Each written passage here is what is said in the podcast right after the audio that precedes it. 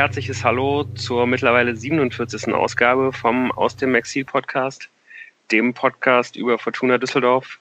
Wir sind vollzählig und das heißt, der Moritz sitzt in Köln. Hallo.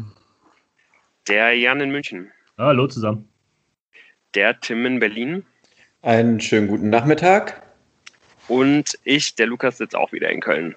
Und dazu kommt noch, dass wir heute mal wieder einen Gast dabei haben. Und äh, da freuen wir uns ganz besonders, dass jetzt schon zum zweiten Mal in der Saison der Christian Zeit gefunden hat, um mit uns aufzunehmen und uns später alles über den HSV zu erzählen. Hallo Christian. Hallo, vielen Dank für die Einladung. Wo sitzt du gerade? In Bonn sitze ich gerade. Ja, fantastisch. Äh, auch da ist mal wieder äh, das perfekte Motto hier mit dem, mit dem Exil-Podcast äh, abgedeckt. ja. Genauso wünsche ich das. ja, wir haben gar nicht so viel Zeit zu verlieren. Äh, wir wollen direkt mal damit starten, das äh, gestrige Spiel ähm, zu, zu besprechen, der Fortuna. Die Fortuna trennt sich von der Spielvereinigung Kräuter Fürth mit 3 zu 3. Es wurde vor dem Spiel ein Rasen neu verlegt, äh, vielleicht ja auch jetzt das letzte Mal diese Saison. Ähm, man konnte ja dann auch durchaus gestern der Presse entnehmen, ähm, dass sich die Fortuna bald ihr Stadion nicht mehr äh, mit dem KfC Uerdingen teilen muss, eventuell. Da sieht es gar nicht so gut aus in puncto ähm, Fortsetzung des Spielbetriebs, aber da kann man wahrscheinlich äh, später nochmal drauf zurückschauen. Und auf diesem Rasen, wie gesagt, ja, ging es ja dann irgendwie auch relativ schnell hoch her. Aber ähm, ja, bevor wir mal ins Spiel starten, erstmal mal der kleine Blick auf die Aufstellung bei der Fortuna. Ähm, da hatten wir ja durchaus auch äh, erstmal so einen kleinen Disput oder, oder eine, eine, eine Diskussion zumindestens, Moritz. Was waren denn äh, deine Gedanken dazu, dass ähm, Hennings den Vorzug gegenüber äh, David Kognatski bekommen hat? Ähm, ja, also ich meine, erstmal ist es ja nicht dramatisch schlimm, wenn du Rufen Hennings auf dem äh, Spielfeld hast. Also das ist schon okay. Aber äh, ja, ich hatte das Gefühl, ja auch vorher, ähm, dass David Kovnatski für dieses Spiel ähm, vielleicht geeigneter gewesen wäre, um von Anfang an zu spielen. Äh, einfach weil er, glaube ich, mehr Tempo hat als äh, Rufen Hennings und ich dachte, das ist viel äh, rauf und runter gehen wird und Fürth eben auch viel angreifen wird und äh, Düsseldorf dann verstärkt auch eben äh, Konter ausspielen muss. Und äh, deswegen hatte ich so ein bisschen das Gefühl, vielleicht wäre Kovnatski die bessere Wahl gewesen von Anfang an. Also einfach dadurch, dass du erwartet hast, dass der, dass der Weg zum Tor normalerweise ein bisschen weiter ist. Richtig, genau. Ähm, dass halt äh, Fortuna die Ballgewinne nicht äh, an der Mittellinie, sondern tiefer in ihrer eigenen Hälfte erkämpfen werden äh, müssen wird. Und ähm, genau das dann für, fürs Umschaltspiel vielleicht Kovnatski geeigneter wäre als Ruven Hennings. Ja. Ja, mein Gedanke war ja so ein bisschen, dass ich das irgendwie ganz gut fand, dass ähm, man sich die Option offen gelassen hat, da ich ja irgendwie immer gerne, wenn ähm, Appelkamp und Pripp nicht zusammen auf dem Feld stehen, dann da gerne Kovnatski sehe, einfach damit noch ein zweiter ähm, pressingresistenter Spieler irgendwie auf dem Platz ist. Dass man sich halt diese Optionen für den Fall in der englischen Woche da jetzt ein bisschen durchrotieren zu müssen, so ein bisschen offen hält. Aber ja, das hatte sich dann ja später, spätestens mit der Verletzung von Appelkamp dann dann erledigt. Aber gut, da werden wir später, äh, geht's gleich äh, nochmal noch mal zu kommen, denke ich. Sonst gab es ja in der Aufstellung äh, relativ wenig Überraschungen, hat sich ja äh, mal wieder irgendwie alles in der äh, bewährten Art und Weise aufgestellt. Da wurde ja auch durchaus schon ähm, hier in unserer, unserem Gruppenchat ein bisschen Kritik dran geäußert äh, dass, dass es mittlerweile alles so vorhersehbar ist und ähm, ja, da so wenig Entertainment und äh, so wenig Kontroversen, äh, so wenig Entertainment-Faktor und so wenig äh, Möglichkeit zu Kontroversen irgendwie gegeben sind. Aber gut, äh, letztendlich konnte man sich da dann ja am äh, Ende des Spiels darüber nicht beschweren. Äh, noch einen kleinen Nachtrag, sorry, äh, das wollte ich noch kurz sagen. Es gab ja dieses Interview bei Sky vorher mit äh, Uwe Rösler, der dann gesagt hat, die werden ähm, alle drei Stürmer, also Karaman, Hennings und Kovnatski, werden wahrscheinlich Equal Playtime oder Equal Match Time bekommen. Das noch als ja, da, mu da, muss man natürlich dann äh, äh, später vielleicht äh, nochmal drauf gehen, wenn wir dann Richtung HSV schauen. Ja. Hm. Ja, ja aber es ist, ja. man kann ja sagen, dass es ein bisschen ein, eine spätrömische Dekadenz ist, wenn man sich äh, langweilt ob der eingespielten Startelf. Ähm, gebe, gebe ich gerne zu, dass das von mir auch so ein bisschen so in die Richtung gemeint war. Aber es fing halt ziemlich berauschend an, um in diesem Bild zu bleiben. Denn äh, man kam mit den Notizen machen, wenn man denn Notizen gemacht hat, gar nicht mehr hinterher in den ersten Minuten. Die Fortuna kam ein ums andere Mal in gefährliche Situationen, äh, in Freistoßsituationen oder in Umschaltmomente. Und das, was, was Moritz äh, jetzt argumentiert hat mit der Aufstellung von Kovnatski, man ahnte schon sehr früh, dass der Gedanke, dass die Fortuna weit in der eigenen Hälfte zur Balleroberung kommen würde, nicht mit der Realität des Spiels übereinstimmen würde, weil die Balleroberungen waren tatsächlich schon sehr früh sehr weit hoch und oben. Vor allem Klaus ist mir da aufgefallen, Morales, die da sehr aktiv waren, um früh auf das Aufbauspiel der Fürther zu gehen, die eben auch genau das machen wollten, ein reguläres Aufbauspiel mhm. und nicht den Ball lang nach vorne holzen. Ja, was dann ja direkt auch zu einer Vielzahl von äh, gefährlicher Situationen geführt hat. Ne?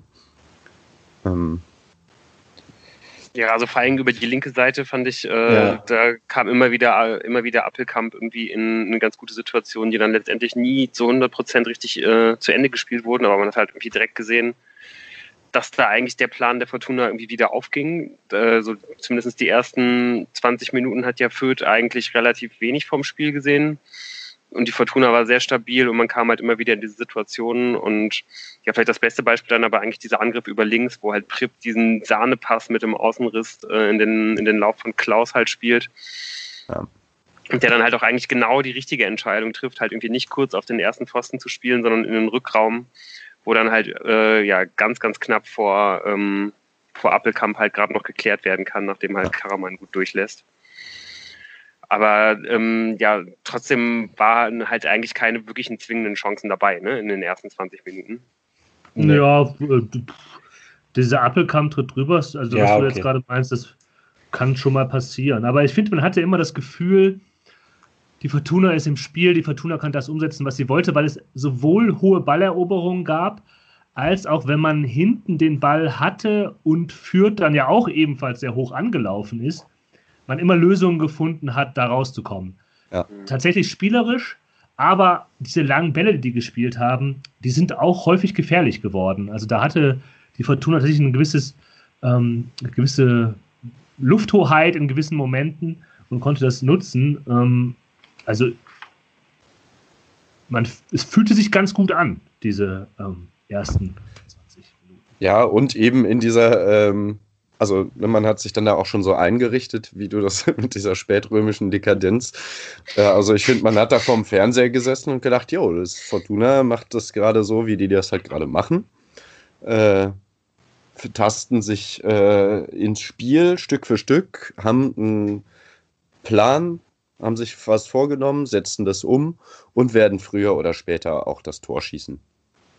Und die beste mhm. Gelegenheit dafür, fand ich eigentlich, war dann auch gerade in der 20 Minute, das bleibt einem gar nicht so richtig in Erinnerung, weil man, wenn, wenn man es halt so schnell verspielt hat, aber ähm, da, da verliert halt Fürth ähm, relativ weit äh, während sie während, äh, also während sie sehr, sehr hoch stehen, den Ball. Und es gibt dann eine 3 auf 2 Situation ja. die, die man super leicht zu Ende spielen könnte. Da ist dann halt Jennings am Ball und spielt halt, ohne dass er halt Gegnerdruck bekommt, einen absoluten Katastrophenpass. So, also da, wenn man, wenn man das auch nur halbwegs vernünftig zu Ende spielt, hast du da auf jeden Fall eine richtig gute Chance. Aber im Normalfall auch in der Art und Weise, wie eigentlich die Fortuna in dieser Saison halt mit solchen Situationen dann umgegangen ist, wenn es halt irgendwie nicht wirklich dann äh, Druck bekommt, so eigentlich macht die Fortuna sowas. Und der, und der Pass von Hennings war wirklich eine Vollkatastrophe. Und ja, so, so kurz vor dem 0 zu 1 dann auch wirklich ein richtig äh, neuralgischer Punkt letztendlich in diesem Spiel. Naja, auf jeden Fall habe ich nach den ersten 25 Minuten mich schon ein bisschen gewundert, dass ähm, Kräuter Fürth ja das auswärtsstärkste Team der Liga so wenig nach vorne ähm, hinbekommen hat äh, und hatte dann aber auch den Eindruck, äh, wenn man die ersten 20, 25 Minuten mit äh, ja, so feldüberlegen ist, aber die wirklich ganz klaren Chancen nicht bei rausspringen, dann ähm, wird auch irgendwann eine Phase kommen, in der Fürth mehr kommt, weil, also ich meine, das ist ja kein Zufall, sind ja jetzt schon 16 Spiele gespielt gewesen vorher, dass sie da stehen in der Tabelle, wo sie stehen. Also ich war mir dann, ich habe mich da tatsächlich nicht so zurückgelehnt, sondern gedacht, hm, wenn sich das nicht mal recht, dass man diese Überlegenheit der ersten 20, 25 Minuten nicht in äh, Tore ummünzt und kurz danach hat es ja dann auch geklingelt. Und zwar mit dem ersten richtigen Angriff für Fürth. Genau, und da möchte ich eigentlich auch anknüpfen. Das ist nämlich diese große Kritik, wie du sagst. Diese hohen Balleroberungen hat man eigentlich dann schlecht ja, ausgespielt. Ja, also genau. wie jetzt das Beispiel, das du angebracht hast, wo Hennig diesen Pass spielt. Und so absurd das ist, diese, diese frühen Ballverluste für Fürth waren vielleicht ein Grund dafür, warum Kräuter Fürth tatsächlich in dieses Spiel zurückkommen konnte und äh, drei Tore gemacht hat. Und dieses Spiel ja auch locker, nicht jetzt locker nicht, aber gewinnen kann am Ende theoretisch. Weil das etwas, zu etwas geführt hat, dass man diese Saison auch noch gar nicht so häufig von Fortuna gesehen hat, obwohl das bei Rösler nicht ungewöhnlich ist. Das Feld, das hat Rösler auch danach gesagt, war unglaublich weit gezogen, weil die Fortuna ja gesehen hat, wenn wir hoch anlaufen, kommen wir zu Ballgewinnen. Mhm. Es, es, war also auch richtig, das zu machen, weil man eben ständig Gefahr dadurch kreiert hat, dass man hoch den Ball gewonnen hat. Gleichzeitig hat es dazu geführt, dass halt viele Räume sich hinter den ersten äh, Reihen ähm, eröffnet hatten. Wenn dann Fürth da durchkam, was sie am Anfang nicht gut geschafft haben, aber dann eben schon, dann wurde es brenzlig. Und so mhm. quasi so ein bisschen in dem, in dem, dem Grund dafür, dass Fortuna eigentlich die bessere Mannschaft war, liegt auch ein Grund dafür, wie dann Fürth relativ schnell ähm, in dieses Spiel wieder reinkommen kann. Klar, vielleicht auch ein bisschen glücklich, darüber lässt sich gleich diskutieren, aber ähm, es, war ein, es war ein ambivalenter äh, Erfolg äh, der Fortuna in dieser Anfangsphase, weil man eben das Tor nicht macht ja, und gleichzeitig da ein Kern drin liegt für, den, äh, für das, was dann folgt.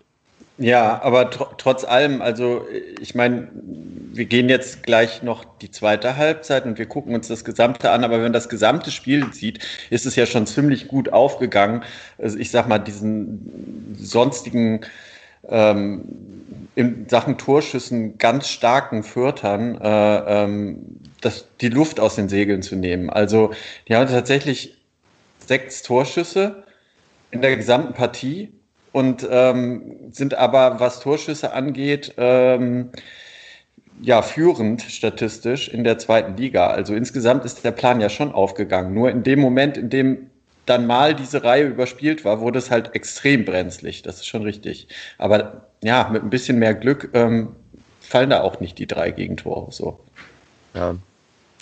Ja, es fallen ja erstmal das 1-0 und das 2-0. Und ähm, ja, also jetzt so auch im Nachgang und sowas. Ich weiß nicht, ob ihr die PK gesehen habt von Uwe Rösler.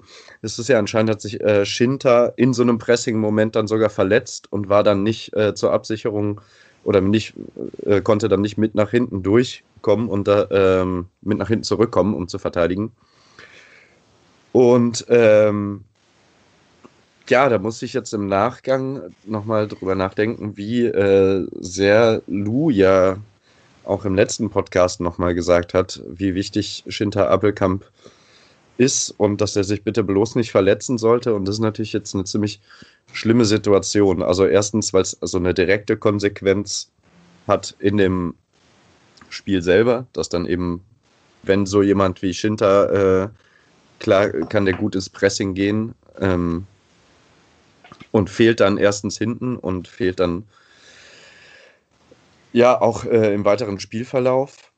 Der verletzt sich halt auch wirklich in der Entstehung des 0 zu 1, ne? Also richtig. Also wirklich in, ja. in der Entstehung. Ja. ja, richtig. Obwohl es dann ja auch über die andere Seite äh, ausgespielt wird, ne? Nicht über ja, aber der ja, Gegenstoß, man sieht es auch. Ich habe das tatsächlich. Ja. Ähm, man hat das gesehen, weil er nicht hinterhergelaufen ist. Also der Appelkamp trottet da dann hinter ja. dem auf rechts durchstarten und führt er hinterher. Und dann habe ich, ich habe schon gedacht, äh, eigentlich müsstest du jetzt was anderes machen. äh, weil, also, man hatte schon so ein Gefühl, dass es irgendwie was, was, dass es nicht gut aussieht. Und dann verlagern die auf links. Mhm. Ja. und dann hast du ja recht, dann kommen die da auf links durch. Da steht es dann, mit der Verlagerung kommt die Fortuna nicht gut klar. Nein, überhaupt nicht. Ähm, dann ist also immer noch dann, die. Ja. Da, da, da äh, geht der, ich glaube, Julian Green ist das, zieht in die Mitte und äh, wird hinterlaufen und da ist halt dann niemand mehr. Ne? Also das ist ja die Seite, wer, wer müsste es sein? Klaus müsste es sein, ne? der dann da mitgeht. Das funktioniert nicht. Mhm. Und ja gut, dass dann äh, ähm, Hoffmann den Fuß reinstellt, ähm, das ist eigentlich dann ja nicht mehr das, weshalb das, der Treffer fällt, sondern äh, dieses Hinterlaufen und dieses Herausspielen von Julian Green auf den Meierhöfer war das, glaube ich, oder? Ja. Ähm, das, das ist natürlich das, was nicht passieren darf. Und jetzt haben wir auf jeden Fall auch in der äh, ähm, Eigentorstatistik die Führung übernommen. Wir haben so geile Statistik, äh. Ne? ja, definitiv. Lastverweise, Elfmeter gegen sich und jetzt auch Eigentore. Ja. Aber äh, würdet ihr denn Hoffmann beim 0 zu 1 äh, wirklich davon von der Schuld freisprechen? Also ich habe in dem Augenblick halt, wo, wo der Ball auf Außen rausgeht, irgendwie auch, auch wirklich gerufen, so hey, rück raus, so, weil ich nicht verstanden habe, dass er da halt stehen bleibt. Ja. Und ich glaube, wenn er, wenn er da rausdrückt, natürlich bleibt man dann halt irgendwie immer Gefahr, da vielleicht einen Handelfmeter zu kassieren. Man sieht auch deutlich, wie er da versucht, äh, die Hände irgendwie auf den Rücken zu packen, damit er äh, da bloß nicht angeschossen wird. Und es kann doch mal sein, dass wenn du da irgendwie dann mit Dynamik rausdrückst, dass dann einfach der Spieler vorbeigeht und so. Aber es würde ja wahrscheinlich sogar schon reichen, nur den, nur den halben Weg halt äh, auf den, auf den Twitter Flankengeber zu machen, um da halt, ja, mal den Winkel zu ja. nutzen. Mhm. Ja, das wird ja auch im Laufe des Spiels immer mehr zum Problem. Ähm, ja. So, was halt das, das Verteidigungsverhalten auf den Außen anging, war da ja wirklich, also ne, wenn die Fürther über Außen gekommen sind, war das ja wirklich schwierig, sagen wir es mal so. Ähm, also man konnte sich ja eigentlich darauf einstellen, dass Fürth stark über die Außen kommt. Und da waren die Düsseldorfer dann einfach häufig zu weit weg. Ja, und es wirkt ja dann auch gerade, äh, wie du es schon an, ansprichst, irgendwie dann auch mit äh, ja, weiterem Fortschreiten des Spiels immer mehr so, als ob es halt irgendwie auch eine klare Anweisung war, dass man halt die Fürther flanken lassen äh, sollte, oder? Bin ich der Einzige, dem das so vorkam? Dass, dass, dass, dass man die flanken lassen wollte? Ja, also dass man halt. nee, ich glaube nicht. Ich glaube, das wollte man schon nicht. Ich ja, kann ich mir schon vorstellen, dass sie eher sagen, äh, lieber lassen wir die Vierter flanken, weil das können wir rausköpfen, ja. als dass die dann flach äh, zur Grundlinie durchkommen und den Ball dann reinlegen. Das wurde nämlich dann auch nochmal gefährlich. Ähm, ich glaube, dass man tatsächlich das so ähm, so entschieden hat, wie wir stehen, so dass, sie, dass wir ihnen das erschweren, zur Grundlinie durchzukommen und das Flanken. Das wollen wir zwar nicht, aber das nehmen wir halt vielleicht in Kauf, mhm. ja, dass okay, es passieren ja. kann. Das ja, würde ich okay. so würde ich damit gehen, ja. Ja, ja, das kann schon sein.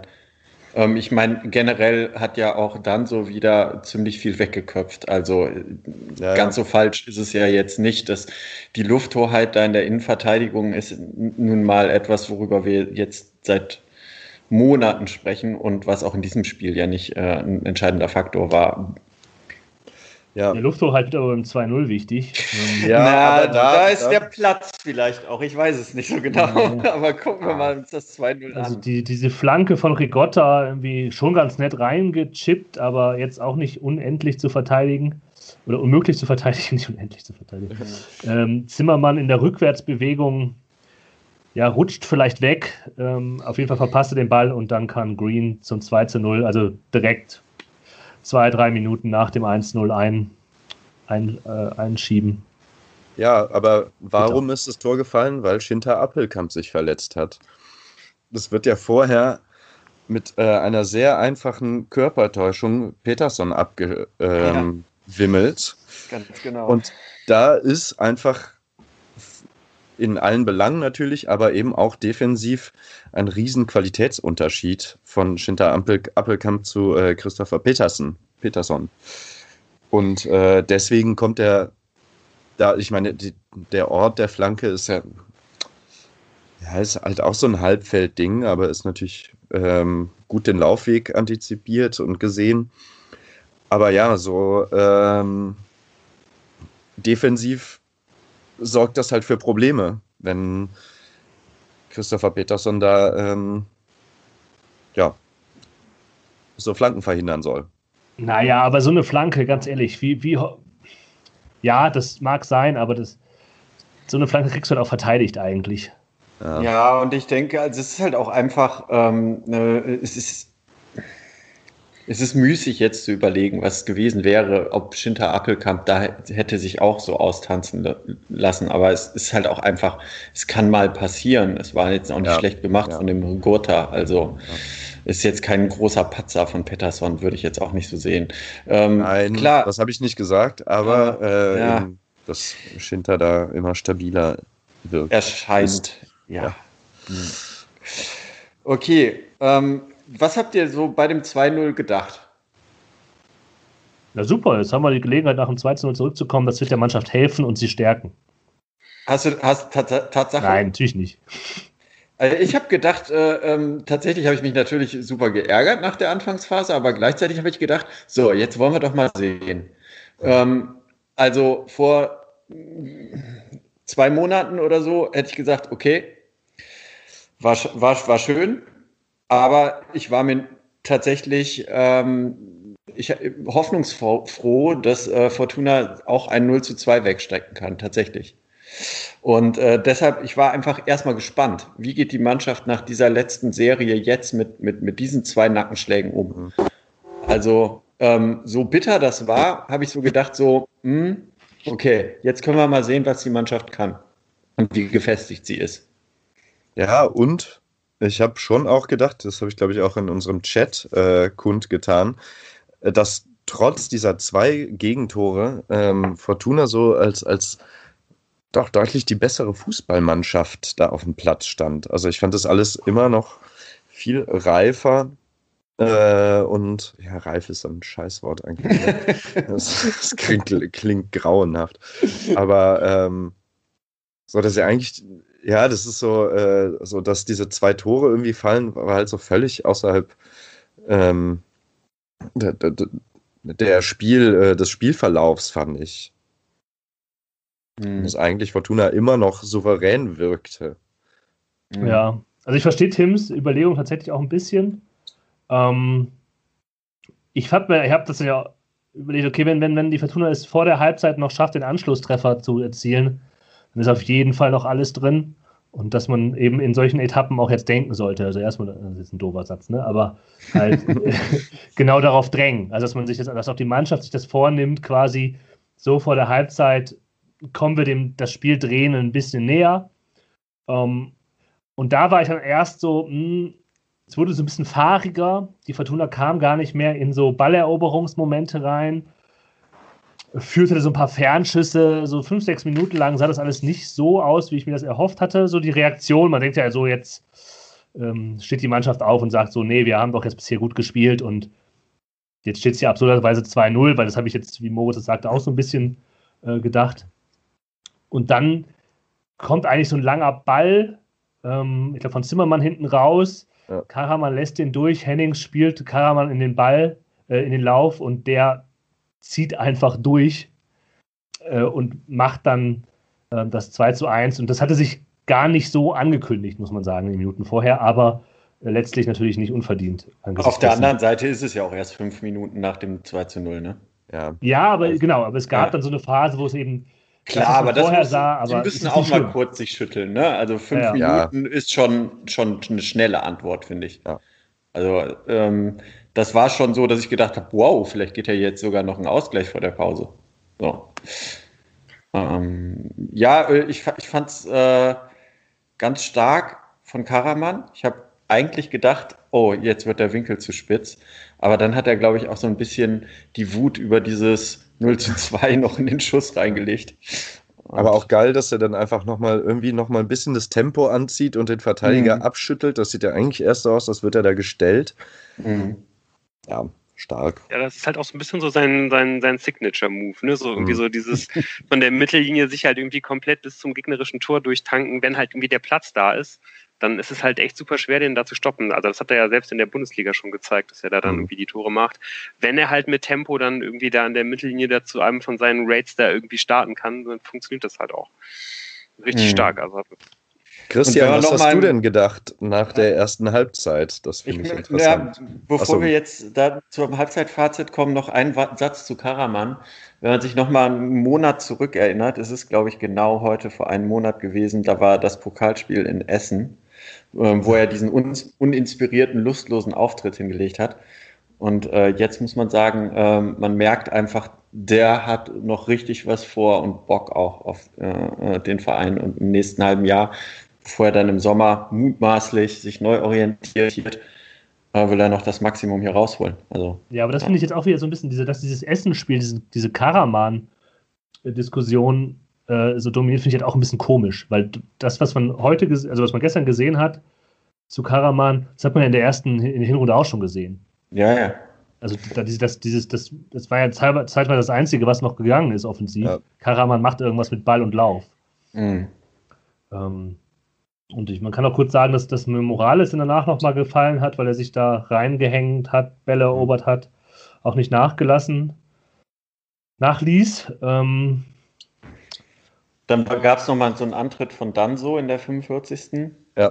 Auch das Und- war stark. Ja. Ja, da hat Zimmermann noch, wurde noch geblockt, aber da hätte auch durchaus noch vor der Pause sogar der Ausgleich äh, fallen können. Also ganz stark die Reaktion nach dem 0 zu 2 muss man mal insgesamt formulieren. Nach dem ganz kurzen zwei, drei Minuten, die man brauchte, um Luft zu holen und zu sagen, jetzt erst recht, ähm, muss ich sagen, ähm, war ich wirklich beeindruckt davon, wie wenig man sich hat aus der Bahn werfen lassen durch das 0 zu 2. so, Christian. Was war dein Halbzeitfazit? Ähm, ja, ich, also mir ging das auch so. Ich fand es auch stark, wie man nach dem 0-2 dann fast direkt wieder zurückgekommen ist und auch eben äh, gerade nach dem 1-2 nochmal Druck gemacht hat. Ich fand es äh, ähm, auffällig, dass äh, Fortuna immer dann eben zu guten Situationen gekommen ist, wenn sie hoch draufgegangen sind bei Fürth. Ähm, das hattet ihr ja auch schon angesprochen. Ähm, nur das hat man dann halt schlecht ausgespielt. Also diese 3 gegen 2 Chance war Mhm. für mich auch, also das war schlimm anzusehen. Ähm, und ich fand auch, dass Fortuna hinten raus ganz gut äh, rausgekommen ist, wenn Fürth draufgegangen ist. Also ich fand es vor dem Gegentor eigentlich eine ziemlich gute Leistung. Und ja, dann fällt halt eins. Also dann, Ja. also es war halt eine komische Halbzeit und ähm, also ein, also auf jeden Fall darf die Fortuna da nicht hinten liegen nach der Halbzeit, finde ich. Und ähm, ja, ich fand, also gerade am Anfang hat man ja auch wieder gesehen, dass Klaus und Schinter Appelkamp eben schon beide ziemlich gut sind und dass das nochmal eine andere Qualität ist. Also ich habe ja doch ein paar Spiele zu Beginn der Saison der Fortuna auch gesehen und das ist schon, eine, ist schon anderer Offensivfußball, würde ich sagen jetzt. Das ist Offensivfußball zum Beispiel. Ja, ja. Genau. Möchte ich noch was zu dem Handspiel von dem Torwart sagen? Das eventuell außerhalb war, aber Sky hat nur eine einzige Wiederholung gezeigt.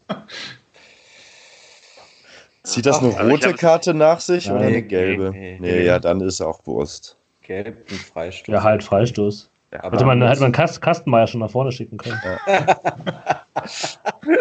ja, richtig.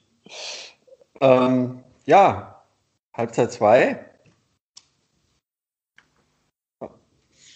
Oder noch irgendwas aus der ersten Ja, ich Halbzeit? wollte noch, ja, noch ganz kurz was, äh, weil Christian das jetzt auch nochmal gesagt hat mit Felix Klaus.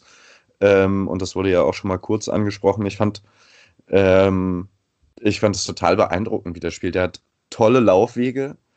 Ähm, manchmal Laufwege, die äh, für seine Teamkameraden noch einfach ein bisschen zu gut sind oder so. so. Dass er sich dann wundert, dass der Pass nicht dahin kommt, weil das ja die äh, logischste und beste Option gewesen wäre. Ähm, ja, aber ich finde es auf jeden Fall, man sieht total, dass das eine krasse Verstärkung ist. Und sehr Ja, gut. auch gegen den Ball. Ja, auch das, Mhm. richtig. Ja, Mhm. also ich fand den total gut, wie er da äh, die Fürther ein bisschen gestört hat. Und ähm, auch das Verhältnis mit Zimmermann hat sich irgendwie gebessert. Es gab schöne, über das ganze Spiel gesehen, immer mal schöne Zusammenspielmomente zwischen den beiden. Und ich sehe das auch so wie äh, Moritz, dass manchmal eher noch Laufwege anbietet, die die anderen noch nicht auf dem Schirm haben. Und das ja. heißt, es ist da noch äh, Potenzial sogar ähm, und es kann auch deutlich besser werden, obwohl es schon gut aussah. Und das macht Hoffnung. Ja. Außer, also, toi, toi, toi, ja. dass er dann halt lange verletzungsfrei bleibt. ja. Okay. Ja, die zweite Halbzeit ist mh, hm, geht ein bisschen nicklig fängt es an, aber dann halt wieder eine hohe Balleroberung ähm, auf der rechten Seite. Schön zwischen Morales, Klaus und Zimmermann, der dann auch zur, zur Flanke kommt. Das ist etwas, was man eben schon, schon mal gesehen hat in der ersten Halbzeit. Führt, übernimmt sich da etwas im Spielaufbau und so weiter und so fort. Die Flanke ähm, wird dann nochmal von Karaman verlängert in der 49. Minute. Und äh, am langen Pfosten äh, steht Peterson, der dann den Ball schön einnetzt zum 2 zu 2. Ja. Ja, perfekt war das. Äh, in dem Moment, muss ich ganz ehrlich sagen, habe ich gedacht, okay, jetzt kippt das Spiel aber voll auf die Seite der Fortuna und es wird jetzt nur noch die Frage sein, wie lange wir warten müssen auf das 3 zu 2 für Fortuna. Und ich glaube, das hat die Mannschaft sich auch überlegt, genau, was ich ja eigentlich ich gut finde. Ja. Und dementsprechend übel war dann aber halt dieses Gegentor ja. äh, wenige Minuten später auch, glaube ich, mental und psychologisch ziemlich ja. schwer zu verarbeiten, was man in der Folge sah. Ähm, gut herausgespielt, muss man auch mal so, so machen. Ja. Er führt irgendwie eine sehr individuell sehr starke Mannschaft. Ja. Ja, finde also, ich auch. Also das war wahrscheinlich schon irgendwie einer der äh, ja, der, der, der schöneren Spielzüge, äh, die ich diese Saison in der zweiten Liga so gesehen habe. Also da war ich auch echt, äh, echt beeindruckt, wie, wie sauber die sich da irgendwie mal eben so durchkombinieren. Äh, ruckzuck dann irgendwie ja, hinten an der Grundlinie sind und dann nochmal reingeben. Ähm. Da hat ja wirklich irgendwie auch alles gepasst. Also auch da dachte ich wieder so ein bisschen, oh, kann da irgendwie Kreins nicht ein bisschen stärker irgendwie draufgehen? Also das fand ich auch wieder so ein bisschen zu passiv. Oder auch äh, beim, beim letzten Pass ist irgendwie dann auch Peterson da nicht so mit der letzten Konsequenz da, ja. aber ähm, ja, weiß ich nicht. Also ich, ich finde es irgendwie schwer, da jetzt irgendwie zu sagen, dass das jeweils irgendwie wirklich richtige Fehler sind, die die beiden da begehen, aber irgendwie hatte ich halt das Gefühl, ja, da, da, da fehlten vielleicht irgendwie so die letzten zwei Prozent irgendwie in, in, der, in der Konsequenz. Fürth macht es einfach zu schnell. Mhm, ich glaube, das ist halt einfach wirklich ja. schwer zu verteidigen, so schnell wie die das ja. machen. Ja. ja das Problem kommt dann, finde ich. Das, also, ja, aber egal. also ich finde halt auch, also zum, wenn, wenn wir jetzt nochmal durchgehen, so insgesamt hat Fortuna nicht so viel von äh, Fürth zugelassen, die zwei Tore in der ersten Halbzeit. Die waren vermeidbar und auch dieses Tor, äh, das war vielleicht am ehesten nicht vermeidbar, aber ich meine, das gelingt Fürth halt auch nicht immer so. Ne? Also ich meine, der Spieler da, Meierhöfer, dass er da noch kurz vor der Linie reinrutscht und den in die Mitte geben kann. Also äh, in, bei der Geschwindigkeit kann das halt auch mal gut einfach dann ins Ausgehen. Also ähm, insgesamt ähm, äh, ist das schon krass, dass eigentlich aus äh, den wenigen Chancen, die man die, den Fürtern gelassen hat, dass da drei Tore pa äh, ähm, passieren. Und ich würde mal sagen, das war das, was man am wenigsten hätte verhindern können. Also Fürth hat eine 42-prozentige Conversion Rate. Wow. Aber ähm, so, genau. Ich fand dann, danach fängt das Problem an, weil das natürlich psychologisch äh, fürchterlich ist, dass du gerade den Ausgleich machst und dir denkst so, yo, jetzt geht's los. Ähm, und dann passieren ja irgendwie zwei Sachen. Die kriegen direkt, gehen direkt wieder äh, in Rückstand. Und zweitens hat sich dann Fürth gedacht, Boah, jetzt versuchen wir es aber mal weiter hier über die rechte Seite. Mhm. Äh, und sind das ja, haben das ja extrem ausgespielt, sind immer wieder über Patterson und Kreins äh, gegangen, um, weil sie da, glaube ich, schon eine Schwäche ausgemacht haben in dem Moment. Und das hat Fortuna ja erstmal überhaupt nicht abstellen können. Mhm. Ja, erst das, das stimmt. Und zweitens, selbst wenn die Fortuna den Ball abgewehrt hat, war das nicht mehr als das. Ja. Also die kam ja, überhaupt nicht mehr in Ballkontrolle-Momente, sondern ähm, der Ball war dann sofort wieder weg. Also es war dann nur, es wurde sehr hektisch. Äh, irgendwie hatte man das Gefühl, die denken zu viel nach oder eben genau dieser Effekt des, des Gegentores lässt sich da nicht ganz leugnen. Ähm, die Bälle kommen nicht mehr so an den Fuß, wie sie kommen sollen und Fürth hat einfach dann den Druck hochgezogen. Äh, und da war eher so die Situation, okay, ist vielleicht im 2 zu 4 das deutlich näher als dem Ausgleich äh, aus, aus Düsseldorfer Sicht. Ja. ja, und vor allem halt natürlich äh, äh die Flügel, äh, über die es, äh, also natürlich auch über die rechte Seite, aber auch manchmal über die andere Seite hat Fürth komplett dominiert in der Phase. Und ähm, insgesamt, wenn man sich auch äh, am Ende des Spiels dann die Statistiken ähm, anguckt, ist es halt auch so, dass ähm, die die Passquote auf den Flügeln extrem niedrig dann war und äh, da sehr viele Ballverluste auch äh, zustande gekommen sind am Ende. Mhm. Ja, weil um, halt Fürth auch da, genau. da gepresst hat. Ne? Also ja, und das haben sie halt hat. richtig gut gemacht in der Phase, ja. so, sodass ich halt auch eher gehofft habe, dass man diese Phase also da habe ich mir schon gedacht, irgendwann, die können das jetzt nicht die ganze Zeit so durchziehen, weil es war ja auch sehr großen Aufwand, den die da betrieben haben. Jetzt erstmal durch diese Phase durchkommen und das Spiel nicht irgendwie entscheiden lassen.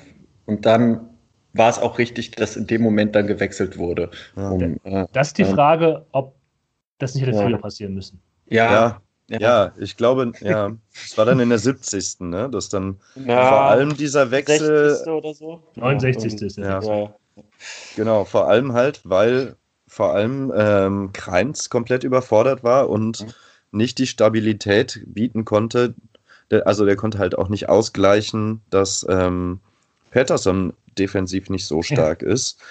Und also so ganz generell, die sind die Außenspieler der Vierter ja überhaupt nicht angegangen und haben dann aber auch nicht geschafft, diese Passwege in, den, in, den, in die Rückräume irgendwie zuzustellen. Ne? Es war immer gefährlich. Und ich glaube auch, dass diese Reaktion ähm, vielleicht ein bisschen zu spät kam. Wobei ja Kreins da auch erstmal draufgeblieben ist. Ne? Also der wurde ja, glaube ich, erst in der 80. rausgenommen. Echt? Ja, ja, ja. Okay. Ah, sorry, sorry, sorry. Hennings und Klaus gehen raus wie Sobotka, Kovnatski und Pledel. Und ich ja. glaube, der, der Erfolg dieses Wechsels, der ja eigentlich ein komplett systemkonformer ist, also jeder, die Positionen ja. werden eins zu eins übernommen, ja. ist ein absolut psychologischer. Da hat man irgendwie, hat, hat Rösler diese, die Mannschaft nochmal beruhigt und irgendwie gesettelt. Und das hat man danach auch gesehen, dass irgendwie auf einmal der Fütter Drive raus war, dass Fortuna mehr Ballkontrolle bekommen hat und das lag auch, es liegt, es liegt vielleicht auch ein bisschen an den Spielern, die da eingewechselt wurden, aber ich glaube, der Vorteil, dass man eben drei Spieler auf einmal bringen kann in den aktuellen Regelungen, äh, um hier halt quasi der Mannschaft das Gefühl zu geben, so, äh, jetzt beruhigen wir uns mal wieder und machen hier vernünftige Dinge. Ja, und mhm. Sobotka ist natürlich auch so ein Spieler, den man einbringt, der, der keinen Scheiß baut, ja, der halt ist beruhigt, der halt irgendwie äh, den Ball vielleicht im Mittelfeld auch irgendwie halten kann oder halt erobern kann. Prip war nicht mehr ganz so stark. Ähm, und es hat, glaube ich, gar nicht diese linke Seite, die da wirklich die Schwachstelle war, vielleicht ähm, ins, ins Visier genommen, sondern allgemein die Mannschaft runterholen. Ja, und auch mal wieder das Spiel in andere Räume zu verlagern und äh, damit auch zu beruhigen, ja. Also auch mal wieder selber am Spiel nach vorne mehr teilzunehmen. Das war schon richtig. Ja, und gerade auch, glaube ich, der Wechsel äh, Kominowski für Hennings zu bringen, war halt äh, richtig gut, weil ja.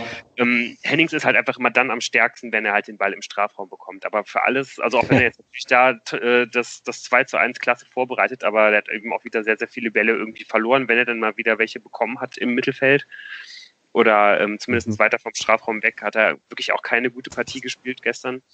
Und wenn man halt irgendwie mit, mit, mit einer Mannschaft halt gar nicht erst äh, in, in, in Strafraumnähe kommt, dann ist Hennings eigentlich komplett verschenkt. So, und wenn man, wenn man, wenn man auch nicht vorne, vorne anläuft, wenn man, wenn man das halt gar nicht hinbekommt. Und deswegen war halt auch Hennings am, am, am, äh, in der ersten Saisonphase halt irgendwie auch so äh, in Anführungsstrichen schlecht, weil er da einfach seine Stärken überhaupt nicht ausspielen kann. Ja. Und deswegen fand ich das richtig gut, dass ähm, ja, da halt Kugnowski zu bringen, der sich halt auch immer ein bisschen weiter ins Mittelfeld fallen lassen kann, der dann halt ja, einfach mehr Ballsicherheit bringt und irgendwie auch mal einen aussteigen lassen kann und so weiter und so fort. Ja, und dass sich das insgesamt äh, bewährt hat, zeigt halt auch äh, Blick auf die Passstatistik. Also Sobotka, wie Jan ja gesagt hat, sollte Ruhe reinbringen, den, den Ball hin und her passen, so hat eine hundertprozentige äh, ja. ähm, Passquote. Morales übrigens über die gesamte Spielzeit eine 97-prozentige ja. äh, Passquote und äh, Kovnatski mhm. hat tatsächlich auch eine hundertprozentige Passquote dann gehabt. Also äh, das war in dem Moment wirklich äh, allerhöchste Eisenbahn. Darüber braucht man nicht reden, äh, aber äh, genau die richtige Maßnahme, dieser Dreifachwechsel. Ja, wobei halt sagen muss, ähm, es kommt halt so eine Phase, wo die Fortuna zwar mehr Ballbesitz hat, aber das nicht umsetzen kann. Also diese aber Pässe von Sobotka. Hä? Ja, natürlich, das war genau, das muss genau passieren. Das wollte, ja, ja. stelle ich jetzt Rösler, dass er das auch wollte. Aber so eine richtig gute Anbindung zwischen Mittelfeld und Sturm kam danach auch nicht zustande. Das muss man, also da war ich ein, das, das, das Tor, das 3-3 fällt dann aus einer Standardsituation. Und ich hatte das Gefühl, das muss jetzt auch aus einer Standardsituation fallen, mhm. weil es mhm. aktuell in dem Moment keine anderen Lösungsmöglichkeiten für die Fortuna mehr gibt. Mhm. Ähm, klar, Pledel war bemüht, aber hat dann auch nicht immer das gemacht, was Rösler wollte. Das sieht man ja immer schön, die, die, die Seite, die dann von Rösler besprochen werden kann, hat immer das Problem, dass er dann immer so viel den Leuten Anweisungen gibt. Und ja. zu Pledel, dann, der soll sich halt mehr anbieten, zurückfallen lassen und nicht immer steiler gehen, obwohl da überhaupt kein, kein Pass hinkommen kann. Ähm, und das war schon so ein, das, die haben es beruhigt, aber halt den, den Swing zum 3-3 haben sie nicht so richtig hinbekommen. Und da war es eben gut, dass dann, dass dann der Standard die Lösung gebracht hat und so ein bisschen ähm, eine Möglichkeit eröffnet hat, weil sonst hätte ich gedacht, na, spielerisch mhm. kriegt man es vielleicht dann doch nicht hin. Ja, aber ich glaube, dass die Wechsel auch er, erstmal dafür gedacht waren, äh, äh nicht jetzt noch das 2 zu 4 zu kassieren. Ja, genau. Und das hat es halt auf jeden Fall gebracht. Und dann kann man im Prinzip, wenn ihr nichts anderes habt, auch ähm, dann kam halt noch Hartherz für Kreinsch ähm, und dann kam die Standard, die dann das 3 zu 3, was unterm Strich ja dann auch vollkommen verdient war, wenn man das gesamte Spiel sieht, ähm, gebracht hat. Äh, wo dann tatsächlich Florian Kastenmeier mit nach vorne geht in der 83. Minute. Ich meine, darüber wurde natürlich der, auf der Pressekonferenz danach war gefühlt irgendwie jede zweite Frage ja. zu Florian Kastenmeier und seiner Stürmervergangenheit. Aber ja, hat ja tatsächlich ähm, sich ausgezahlt ähm, und wurde tatsächlich ja auch von Rösler so angeordnet, dass er dann nach vorne geht. Und mein Haar kommt eher dran, stiftet da ein bisschen Verwirrung, weil die Raumdeckung von Fürth irgendwie mit einem Spieler mehr klarkommen muss.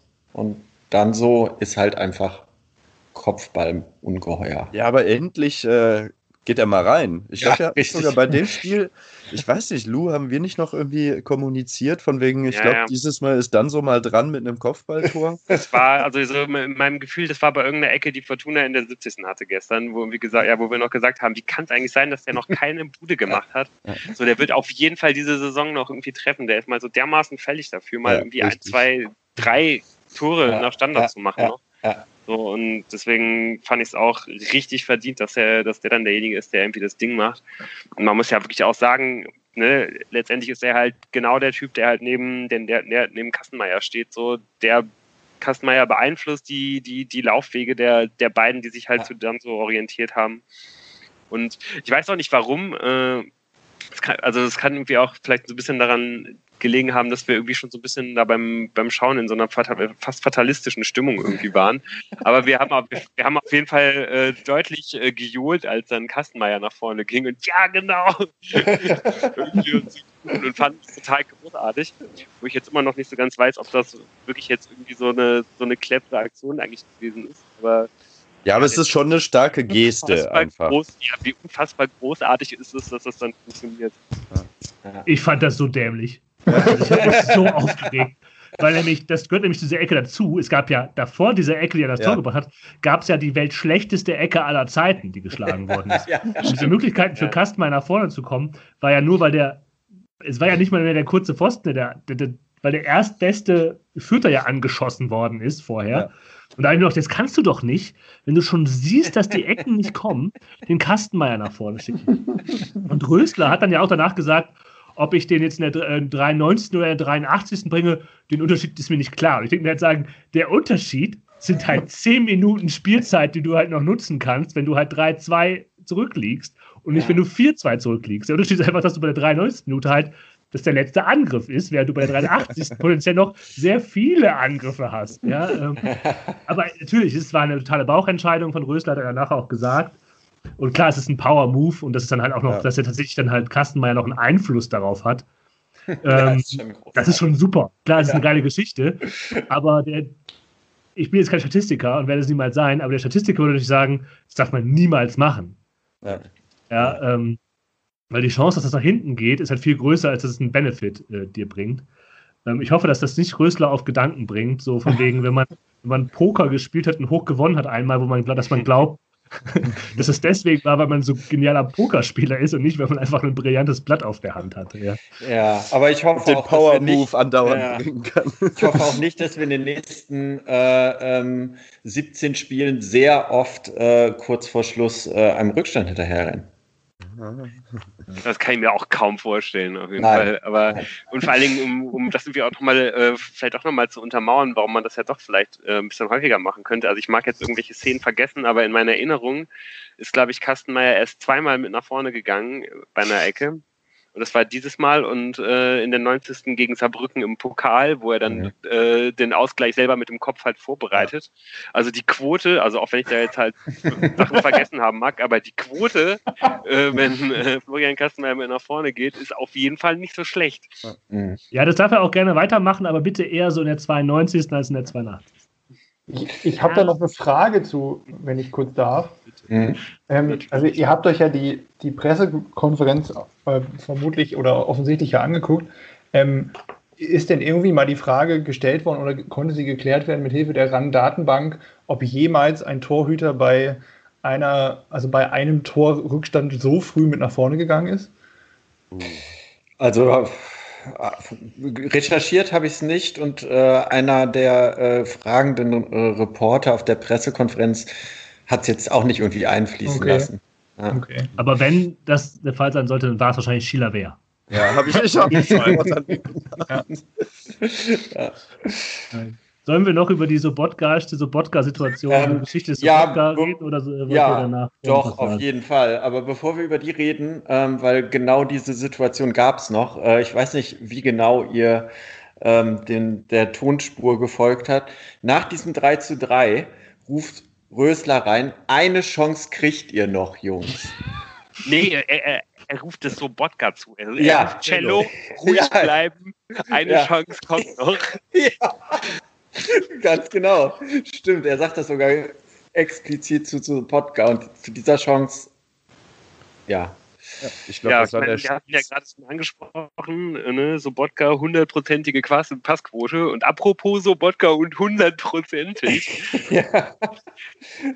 Gott, wie kann das denn sein? Mein Gott, nochmal. Also, wenn man sich diese Chance irgendwie anguckt, ich weiß nicht, wenn man und wenn man irgendwie auf dieses Spiel schaut, ich weiß, als in dem Augenblick, wo er da drüber geballert hat, haben Moritz und ich uns angeguckt und gesagt, alles klar, das, an, die, an, dieses Ding werden wir am Ende der Saison noch denken. Also wie gesagt, wir waren halt, wir waren, wie gesagt, schon länger in einer fatalistischen Stimmung. Auch das 3 zu 3 hatte äh, das nicht komplett geändert. Ja, aber da, da, muss ja jetzt auch mal alle Liebe für Marcel Sobotka hier. Äh, ja. Das ist ja auch nicht mit, mit Häme oder sonst wie gemeint. Er macht es ja auch einfach, und das gehört ja zu der Sobotka, Sobotka-Situation im Leben des Sobotka halt. Ähm, auch dazu, weil er macht es ja eigentlich super. Ja, das war ein Spielzug. Der ja, Spielzug der Saison, sorry. Das ist ja, so also fantastisch. Und dann ah, ja.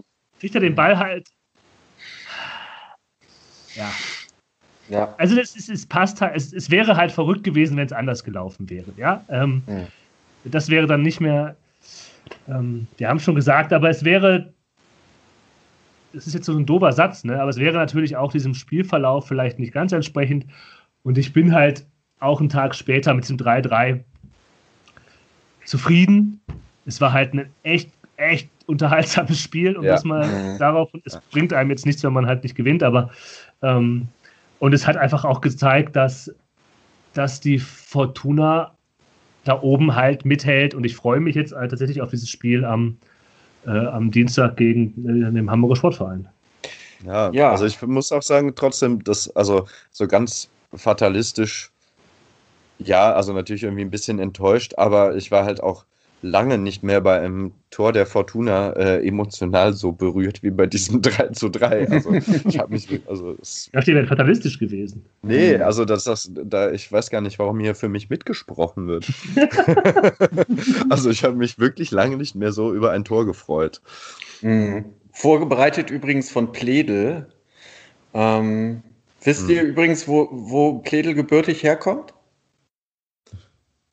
Ich weiß es äh, dank meiner Recherche vor diesem Spiel auf jeden Fall.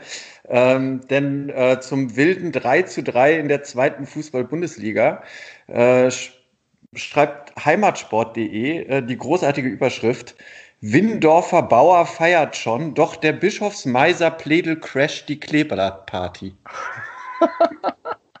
das ist auf jeden Fall äh, am besten das zusammengefasst. Also es war eigentlich, war das Spiel gestern nicht Kräuter Fürth gegen Fortuna, sondern es war Windorf gegen Bischofsmeiser. Ah ja. Das ist irgendwo in Oberbayern oder wo ist das? Ja, das können, können, wir mal googeln. Aber ähm, es liegt auf jeden Fall nicht bei Bologna. Ja. Ja, das ist doch äh, eigentlich ein perfekter Hinrundenausklang, würde ich sagen.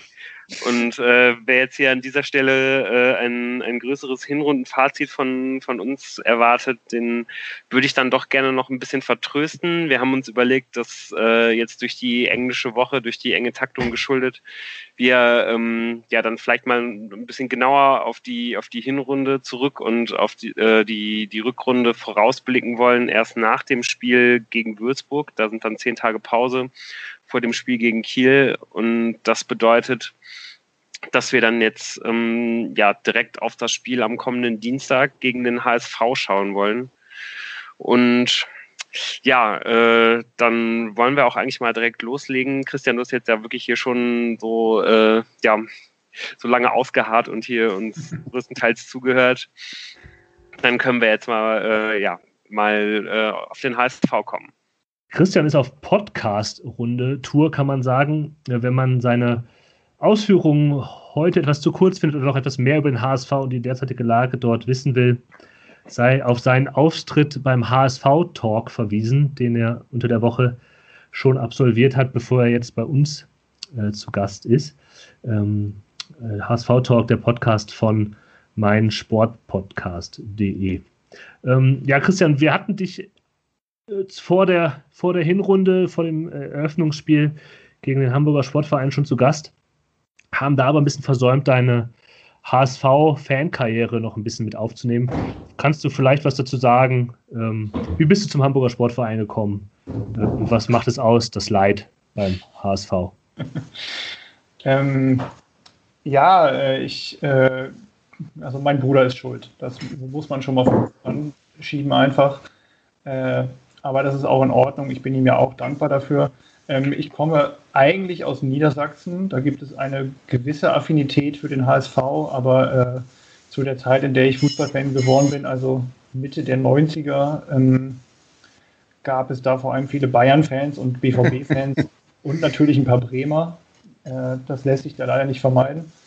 Ähm, mein Bruder ist eben HSV-Fan und hat als Kind äh, die große Zeit miterlebt. Also der ist äh, 82 und 83 deutscher Meister geworden, 83 Landesmeister und 87 Pokalsieger und äh, hat mich dann quasi zum HSV gebracht. Und äh, ja, manchmal mehr, manchmal weniger dankbar bin, bin ich ihm dafür, muss man sagen. Und äh, ja, meine erste Saison war 1995, 96 und äh, zum Rückrundenauftakt 1995, 96 hat äh, Uwe Jänig, den vermutlich niemand mehr kennt, ähm, den HSV zu einem 2 zu 1 Sieg gegen den großen FC Bayern geschossen. Und zwar äh, live im Free TV damals, weil das das erste Spiel der Rückrunde war. Und äh, dann sind wir am äh, letzten Spieltag mit einem 4 zu 1 über Eintracht Frankfurt äh, in den UEFA Cup eingezogen. Und das war natürlich ein sehr guter Start für meine HSV-Karriere, die danach erstmal sehr schlecht war, weil die späten 90er waren schwierige Jahre für den HSV. Äh, ja, und wie ihr wahrscheinlich wisst, hat der HSV, seitdem ich HSV bin, bin noch nie irgendwas gewonnen, aber das geht ja vielen Vereinen so. Ähm, und ja, äh, die, die Champions League-Jahre waren natürlich sehr schön, aber die letzten Jahre waren natürlich sehr schwierig. Aber das prägt einen ja auch als Menschen, finde ich, so. Und äh, man ist leidensfähig und äh, äh, es ist in der zweiten Liga doch nicht so schlimm, wie ich gedacht hatte, zum Beispiel. Trotzdem Weil man eben ja. auch, auch mal Spiele gewinnt. Das, das, ist wirklich nett, ja. Ja, das tut der HSV in, also wir nehmen auch nach dem Braunschweig-Spiel auf, am ähm, heutigen Samstag, das kann man natürlich sagen, wo der HSV 4 zu 2 gewonnen hat. Ähm, wir erinnern uns auch noch an das Hinspiel, das 2 zu 1 für den HSV und das Ergebnis sagt vielleicht gar nicht so aus, wie dass es ein sehr verdienter Sieg des Hamburger Sportvereins gab gegen, äh, war gegen eine damals noch sich suchende Fortuna. Und auch stark und dezimierter Kader noch. Stark dezimierter Kader und alles. Äh, zwischenzeitlich gab es in der Hinrunde auch mal so Momente, wo man dachte, dass der HSV doch jetzt sehr HSVig spielt. So ein paar unschöne Niederlagen. Ähm, ich glaube, nach dem, in der Zeit nach dem Derby unentschieden gegen St. Pauli, wo man ähm, wie schon gegen Ende der letzten Saison irgendwie in den letzten Minuten noch Spiele aus der Hand gegeben hat. Aber der Hamburger Sportverein hat sich ja gefangen, äh, grüßt von der Spitze der Liga, hat es heute nochmal untermauert. Ähm, kannst du uns vielleicht ein bisschen was zu dieser Entwicklung sagen, über diese Hinrunde hinweg, gerade unter dem ja neuen Trainer Daniel Thune? Ähm, ja, sehr gerne. Ähm, also am Anfang der Saison hat, glaube ich, viel funktioniert, weil man sehr variabel gespielt hat. Äh, also Tune hat von einem Spiel aufs andere, auch wenn Sachen funktioniert haben, sehr viel umgestellt, von Dreier- auf Viererkette und auch im Spiel teilweise. Ähm, Simon Terodde hat halt sofort eingeschlagen ähm, und hat getroffen. Und ich glaube, dann kam halt diese Schwächephase, die du ja angesprochen hast, und ähm, da waren wirklich wieder einige Muster des letztjährigen HSV zu sehen und da war die Stimmung auch schon wieder sehr schlecht. Also gerade bei den anderen, bei den anderen HSV-Fans, mit denen man dann sich auf Twitter so unterhält, ähm, äh, war die Verzweiflung schon wieder groß und dann hat man es irgendwie geschafft, sich so ein bisschen an den eigenen Haaren da rauszuziehen aus dem Sumpf, weil ähm, man hat dann gegen Darmstadt wirklich ein schreckliches Spiel ge gewonnen. Äh, dank zwei Tore von äh, äh, äh unserem Torjäger. Und äh, danach 4-0 gegen Sandhausen, was sich überzeugender anhört, als es war. Also auch das war überhaupt nicht gut, eigentlich. Da, halt, da hat einfach viel geklappt. Und danach wurde es irgendwie wieder besser. Also man ist, äh, so blöd sich das anhört, tatsächlich wieder über den Kampf äh, in das Spiel äh, hineingekommen. Und ähm, man merkt halt so ein bisschen, wie wichtig eben Selbstvertrauen und Spaß da sind. Also gibt ja doch viele Spieler im Kader, die eher über das Spielerische kommen und die hier mal einen Hackentrick machen und äh, äh, da mal ein Dribbling, also so Sonny Kittel und äh, äh also auch Tim Leiber zum Beispiel kommt ja viel über das Spielerische und äh, ähm,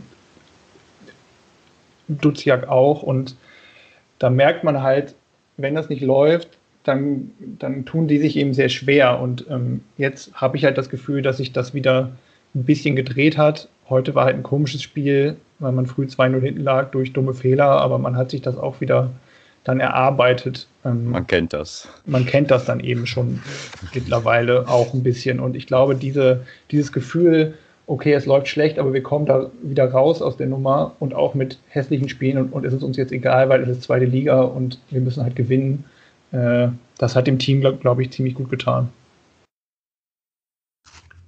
Was, wie würdest du denn die allgemeine Spielidee unter Tune bezeichnen? Weil das wirkt jetzt so ein bisschen sehr pragmatisch, mhm. aber gibt es eigentlich ein Ideal, was er hat äh, oder was er formuliert hat, wo man sich jetzt mal pragmatisch daran orientieren kann oder eben nicht?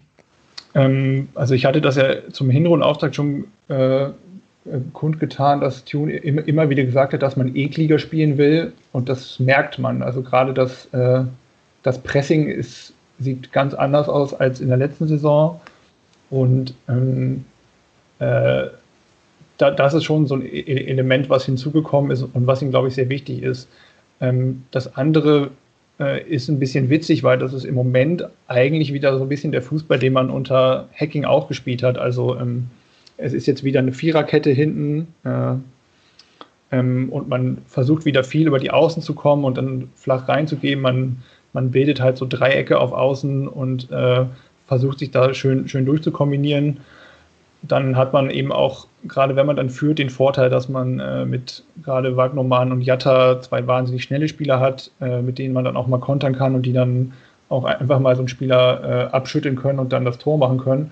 Und ich glaube, das ist im Moment so die, die Kombination. Also von hinten raus spielt man ein bisschen anders als, man das so klassischerweise vom HSV der letzten zwei Jahre kennt. Also der, der Sechser, im Moment ist es ein einziger Sechser mit, mit äh, Moritz Heyer vor allem, der hat nicht so diese richtige Spielaufbaufunktion, also der sich dann immer äh, zurückfallen lässt und dann ähm, ankurbeln soll, sondern die Innenverteidiger dürfen sich ein bisschen mehr trauen und können, glaube ich, auch ein bisschen mehr mit dem Ball. Die probieren dann halt leichte Dribblings und dann ist man oft schon im Mittelfeld und dann gibt es halt viel mehr Passoptionen. Und das ist auch so etwas, ähm, was das Ganze ein bisschen unberechenbarer macht, als wenn man halt dann den, den einzigen spielstarken Sechser irgendwie zustellt und dann weiß man halt nicht mehr, was man machen soll. Ähm, genau, also das ist so ein bisschen der offensive Spielplan im Moment und deswegen fand ich es ein bisschen witzig, als ich mir gestern das Fortuna-Spiel anguckte und auch gerade eure Ausführungen hörte, weil Fürth ja doch sehr viel über die Außen gekommen ist und sich flach mhm. durchkombinieren konnte. Und da dachte ich so, ah ja, mal gucken, ob man das am Dienstag auch hinbekommt. Shit. So. ja, ich dachte das auch eben gerade, als du da ansetzest. Hm, diese drei, Dreiecke meine ich auch bei Fürth gesehen zu haben, oder sowas ja, im Ansatz, ja. ja. Um, aber das, was ist denn die generell, also wenn die, wenn die Hamburger nicht den Ball haben, ist es eher abwartend oder wird auch früher draufgegangen, wie das jetzt vielleicht Fürth auch gemacht hat. Also ich ist situativ, glaube ich, und man kann mittlerweile beides ein bisschen. Also ähm, gerade heute gegen Braunschweig äh, hat man das dann vor allem in der zweiten Hälfte richtig gut gemacht am Anfang und ist ganz früh raufgegangen und hat dann die verunsicherten Braunschweiger Verteidiger und auch den Torhüter sehr stark unter Druck gesetzt und daraus sind dann eben auch die, die, äh, die Tore entstanden. Ähm, es gibt aber auch immer mal wieder Phasen, wo sich der HSV dann sagt, ach ja, wir sind zwar hier der HSV und wir können gut Fußball spielen, aber wir müssen jetzt auch gerade gar nicht und dann zieht man sich eher wieder weiter zurück. Also ähm, im Moment habe hab ich das Gefühl, dass Tune da eine ganz gute Balance hinbekommt zwischen, zwischen vorne mit vielen Leuten draufgehen und gerade mit äh, äh, Terodde und Jatta hat man dann eben auch zwei, zwei Spieler, die das gerade sehr gut können. Und ähm, ja, das ist, also es ist von beidem so ein bisschen, würde ich sagen. Ich habe ja jetzt ein bisschen, ähm, ich habe, glaube ich, dieses Osnabrück-Spiel komplett geguckt. Das war mhm. letzte Woche, ne? Ja. Das war ja wirklich der Wahnsinn. Mhm. Äh, und jetzt so ein bisschen, also 5-0 gewonnen, HSV gegen Osnabrück. Und ähm, fand, dass es auch eine Mischung war aus äh, gut, wir gucken situativ, wie wir draufgehen und so, und aber auch äh, ein ganz tiefes Vertrauen daran, dass die eine unfassbare individuelle Klasse haben, vor allem da vorne. Also, das sind so starke Spieler. Ja. Da würde ich auch wirklich einfach nochmal sagen, das ist nochmal eine andere Hausnummer als bei Fortuna, fand ich. Also, es ist wirklich beeindruckend. Ja, ich, das, das war das, was ich vorhin auch so ein bisschen meinte. Wenn die dann halt mal ins Rollen kommen und wenn die denken, jo, das läuft hier schon alles äh, einigermaßen und wenn die auch eingespielt sind, gerade auf einer Seite, also äh, Leibold und, und Kittel zum Beispiel oder auch Wagnumann und Jatta, ähm, dann ist das ganz schwer zu verteidigen und dann äh, klappt das eben auch gut. Und du hast auch im, im zentralen Mittelfeld im Moment nochmal eine ganz andere Qualität, weil äh, Kin Zombie im Moment mal wieder von Anfang an spielen darf und der geht auch viel mehr mit in den Strafraum rein und gerade wenn dann zwei Innenverteidiger sich äh, um den, den Torjäger kümmern, äh, ist da halt oft viel Platz. Und ähm, das macht das gerade schon eigentlich ziemlich gut. Also die erste, erste Halbzeit heute zum Beispiel war eher schwach. Aber das ist halt auch so ein bisschen dieses HSV-typische Ding. Ne? Du hast gerade 5-0 gewonnen. Du fährst irgendwie nach Braunschweig, die eigentlich nicht richtig gut sind. Und dann fehlen da dann auch oft mal wieder die letzten 5%, die es dann braucht. Und Braunschweig hat sich dann eigentlich ganz gut hinten reingestellt und mit, mit auch ein bisschen Glück die Tore gemacht und dann muss man sich das halt alles wieder hart erarbeiten. Aber äh, du hast schon recht, wenn man, wenn das mal ins Laufen kommt, ist die individuelle Klasse echt groß. Und ähm, weswegen ich vorhin auch ein bisschen lachen musste, äh, wir haben jetzt auch, glaube ich, vier Spiele mit der, mit der gleichen Startelf gespielt und das ja. gab es, also gab es vorher überhaupt nicht. Das hatte ich ja angedeutet, dass Haya da, äh, dass äh, Tune da viel durchgewechselt hat. Und ähm, auch sonst in den letzten Jahren also Hacking hat das immer so ein bisschen versucht, eine Stammelf zu, zu äh, also aufzubauen. Aber jetzt gerade läuft das wirklich richtig gut mit dieser äh, Startelf und ähm, ja, ich bin mal gespannt, ob da jetzt aufgrund der englischen Woche nochmal durchgewechselt wird. Aber so richtig vorstellen kann ich es mir gerade eigentlich nicht. Wenn dich jetzt Uwe Rösler morgen anruft und sagt, äh, Christian, wie schlagen wir den Hamburger Sportverein, was antwortest du ihm dann? ähm, ich würde, glaube ich, ich würde es trotzdem versuchen mit dem, mit dem Pressing, weil ähm, Leist, gerade Leisner und Ulreich haben immer auch mal wieder einen Bock hinten drin und ähm, deswegen würde ich schon versuchen, beim HSV früh, früh raufzugehen. Es kann dann halt sein, dass man, dass diese erste Linie dann auch mal gut überspielt wird und dann hat man schon auch ein Problem, glaube ich, als Gegner. Aber ich glaube schon, dass das eine gute Idee ist, weil also im Moment hat man halt das Gefühl, dass der HSV so viel Selbstbewusstsein hat, dass er auch einfach mal abwarten kann und sagen kann, ja, okay, irgendwann fällt da schon einer vorne rein. Und ich glaube, in die Situation sollte man eben als Gegner nicht kommen. So, also ich, sich nur hinten reinstellen und warten, das kann man sich eigentlich im Moment nicht erlauben. So, also da gab es Phasen, also da gab es schon diese eine Phase, wo man das konnte, weil der HSV wieder ein bisschen planlos war. Und ähm, aber jetzt gerade würde ich sagen, mit Pressing muss man es auf jeden Fall machen. Und dann sch schnelle Außenverteidiger würde ich, würde ich versuchen aufzustellen, wenn man sie im Kader hat. Oder auf jeden Fall, also da, das hat Braunschweig heute gut gemacht in der ersten Hälfte, die haben halt gedoppelt auf Außen. Also da waren immer zwei Leute und das hat, äh, das hat dem HSV Probleme bereitet. Also Jatta zum Beispiel, der jetzt drei, vier richtig, richtig starke Spiele gemacht hat, ist zur Pause rausge, äh, ausgewechselt worden, weil über die Außen halt nicht viel ging. Und das ist so ein bisschen die, die Hoffnung, die man, glaube ich, als Fortuna haben kann. Ähm, ich weiß noch nicht so genau, was der Plan B ist. Also wenn das nicht funktioniert. Mhm. Weil, also der Kommentator heute meinte, uh, heute hätte man ja gesehen, was der tolle Plan B ist. Aber ganz ehrlich, Braunschweig hat halt, hat halt sich die Dinger selber reingelegt heute, da war kein großer Plan B. Also man hat ein bisschen mehr zentrale Spieler eingewechselt ähm, und Aaron Hunt hat ein bisschen mehr Ruhe reingebracht. Aber das war jetzt nichts, wo man sagen könnte, ui, hier haben die in der zweiten Hälfte richtig auseinandergespielt, so, sondern das war halt, es war halt viel Glück und Unvermögen des Gegners dabei. Von daher, da bin ich mir noch nicht so ganz sicher, was passiert, wenn man die, diese, dieses Spiel über die Außen unterdrückt, äh, also was der HSV dann macht. Hm. Jetzt ist die erste Halbserie rum. Man hat äh, sechs Tore mehr geschossen als äh, in der Hinrunde letzte Saison. Man hat sechs Punkte mehr auf dem Konto als in der Hinrunde der letzten Saison.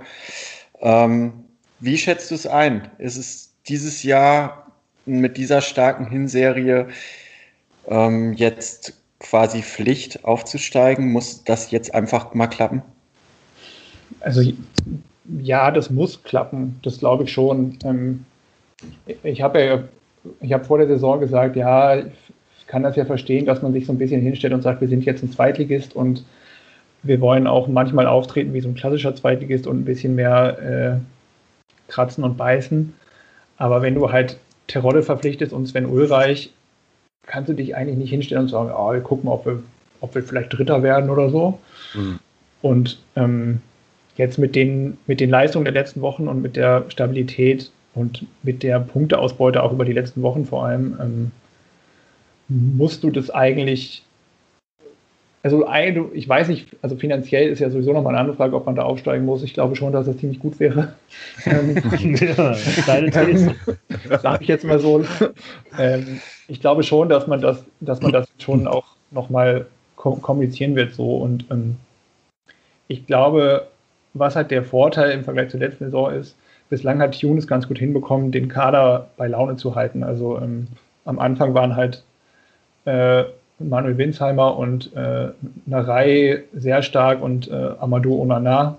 Ähm, und jetzt, jetzt sitzen die alle drei auf der Bank und es spielen halt drei andere und es läuft halt trotzdem. Und ich glaube, das hat Tune ganz gut äh, hinbekommen, das zu, zu moderieren und jedem, glaube ich, ein bisschen zu sagen, okay, du bist dir nochmal wichtig und Aaron Hunt äh, ist im Moment kein Thema für die Startelf. Und wenn das der Fall ist, ist das eigentlich oft ein gutes Zeichen für den HSV, weil ich, mag, ich mag den irgendwie schon und ich mag auch grundsätzlich ältere, langsamere Spieler, die immer mal geniale Momente haben können. Aber wenn man nicht darauf angewiesen ist, dass die kommen, ist es halt schon besser für so eine Mannschaft.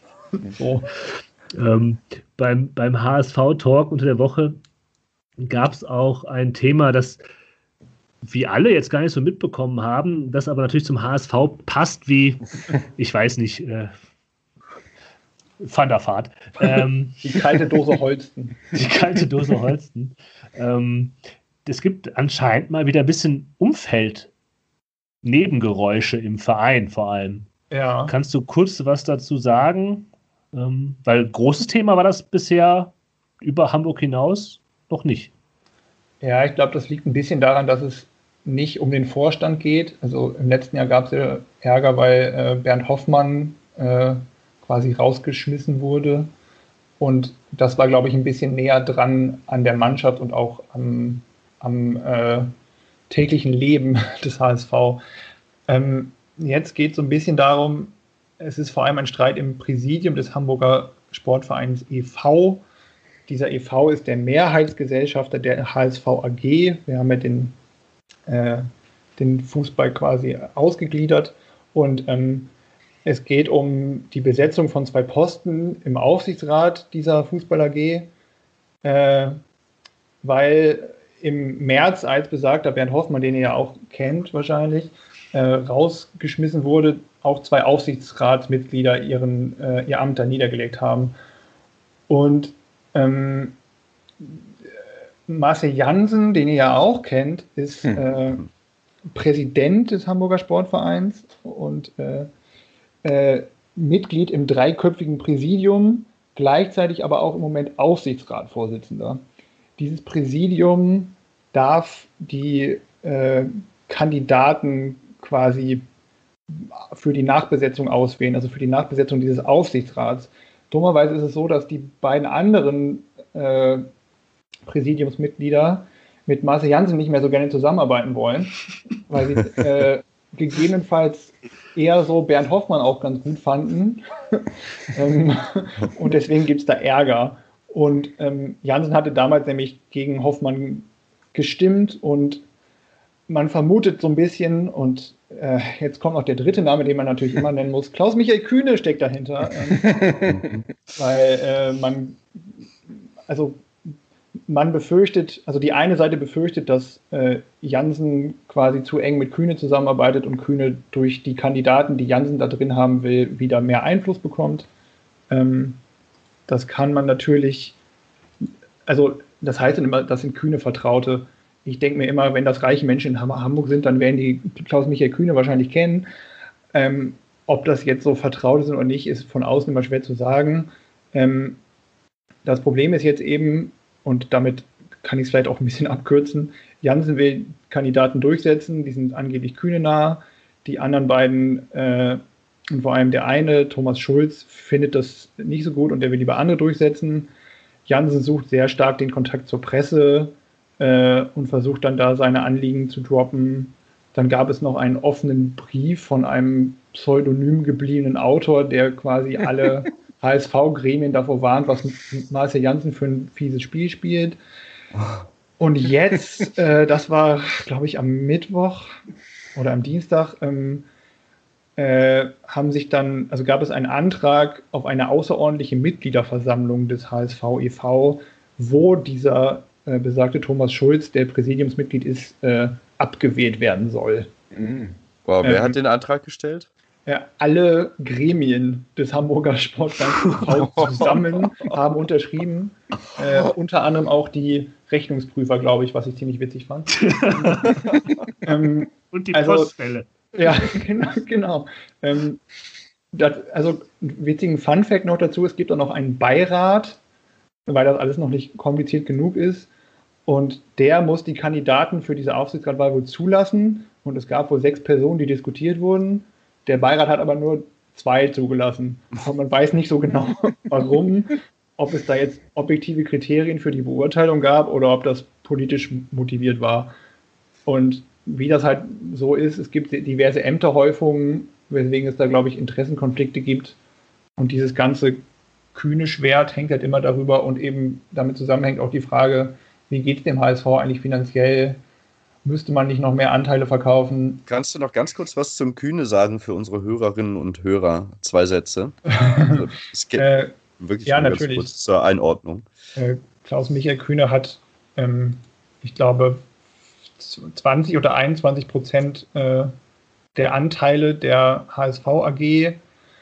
Ähm, am Herzen liegt ihm natürlich nur das Wohl des Vereins. Äh, das hat man bei vielen Entscheidungen gemerkt, zum Beispiel bei der äh, Vertragsverlängerung von Bobby Wood, die er, glaube ich, nur deswegen genehmigt hat, weil André Hahn noch äh, verpflichtet werden durfte oder musste. Ähm, und also er, er mischt sich immer mal wieder in sportliche Belange ein, hat aber eigentlich kein richtiges Amt. Äh, und ob er die sportliche Kompetenz hat, weiß ich auch nicht. Es ist immer so ein bisschen so, beim HSV guckt man, ob man, also man kann nicht ohne ihn, weil er halt ein großer Geldgeber ist, aber die Zusammenarbeit mit ihm ist sehr schwierig, weil er gerne auch mal in, äh, in Zeitungsinterviews dann sich darüber auslässt, welcher Spieler gerade schlecht ist und wen man nicht hätte kaufen sollen und welcher, welcher Funktionsträger gerade schlecht ist.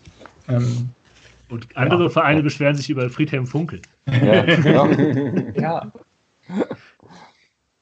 Aber ähm, ich glaube, das ist einfach mal gut, um das noch irgendwie zum HSV als Hintergrundwissen mitzunehmen, weil man das halt jetzt hier nicht so äh, mitbekommen nicht hat. hat. Ja. Kommen wir zum Spiel am Dienstag. Ähm, Spitzenspiel, das kann man mit Sicherheit sagen.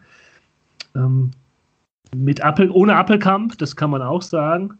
Ah, okay, das ist schon sicher. Ja, ja hat, hat Rösler gesagt. Ja. Ja, okay. ja, am Montag wird er erstmal einen Kernspintomographen mhm, okay. äh, besuchen.